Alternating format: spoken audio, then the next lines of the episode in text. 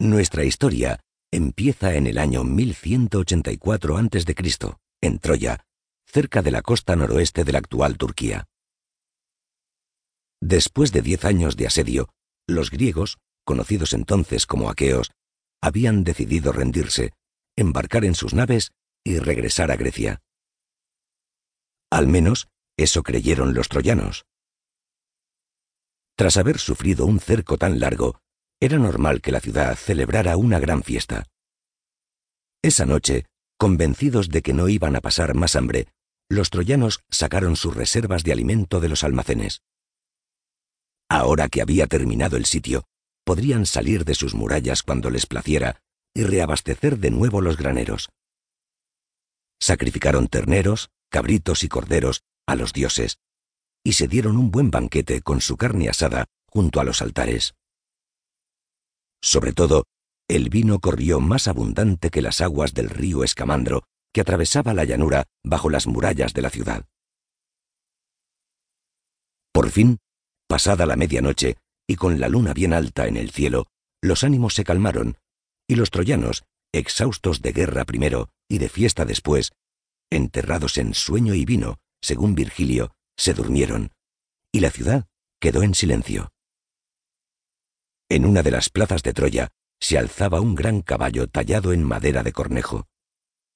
Los aqueos lo habían abandonado en la playa como una ofrenda. Querían congraciarse con Atenea, a la que habían ofendido cuando los guerreros Ulises y Diomedes entraron de forma clandestina en el templo que la diosa tenía en Troya para robar su imagen sagrada, el Paladión. Una de esas profecías que los antiguos improvisaban con suma facilidad aseguraba que la ciudad que guardara el caballo dentro de sus murallas sería inexpugnable. Por eso, los griegos lo habían construido tan grande que no pudiera entrar por las puertas de Troya. Al saberlo, los troyanos desmontaron los bloques de piedra que cerraban el dintel y lo metieron en la ciudad.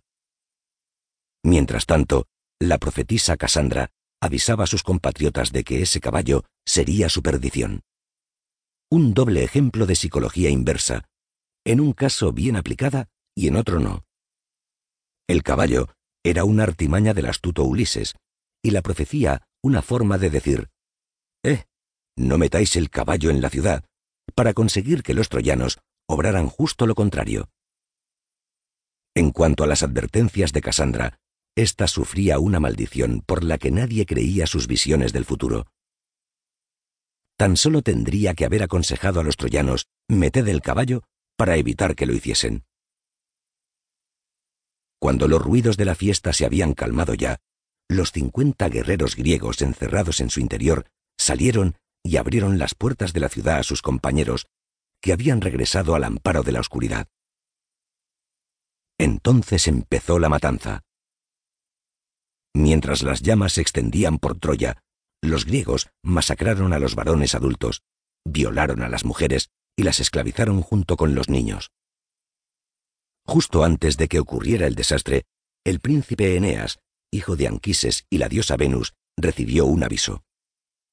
Su primo Héctor, que no mucho antes había muerto a manos de Aquiles, se le apareció en sueños y le exhortó a que tomara consigo a su familia y huyera de las llamas. Eneas reunió a los suyos, pero en el caos de la lucha perdió a su mujer Creusa, que fue asesinada por los invasores.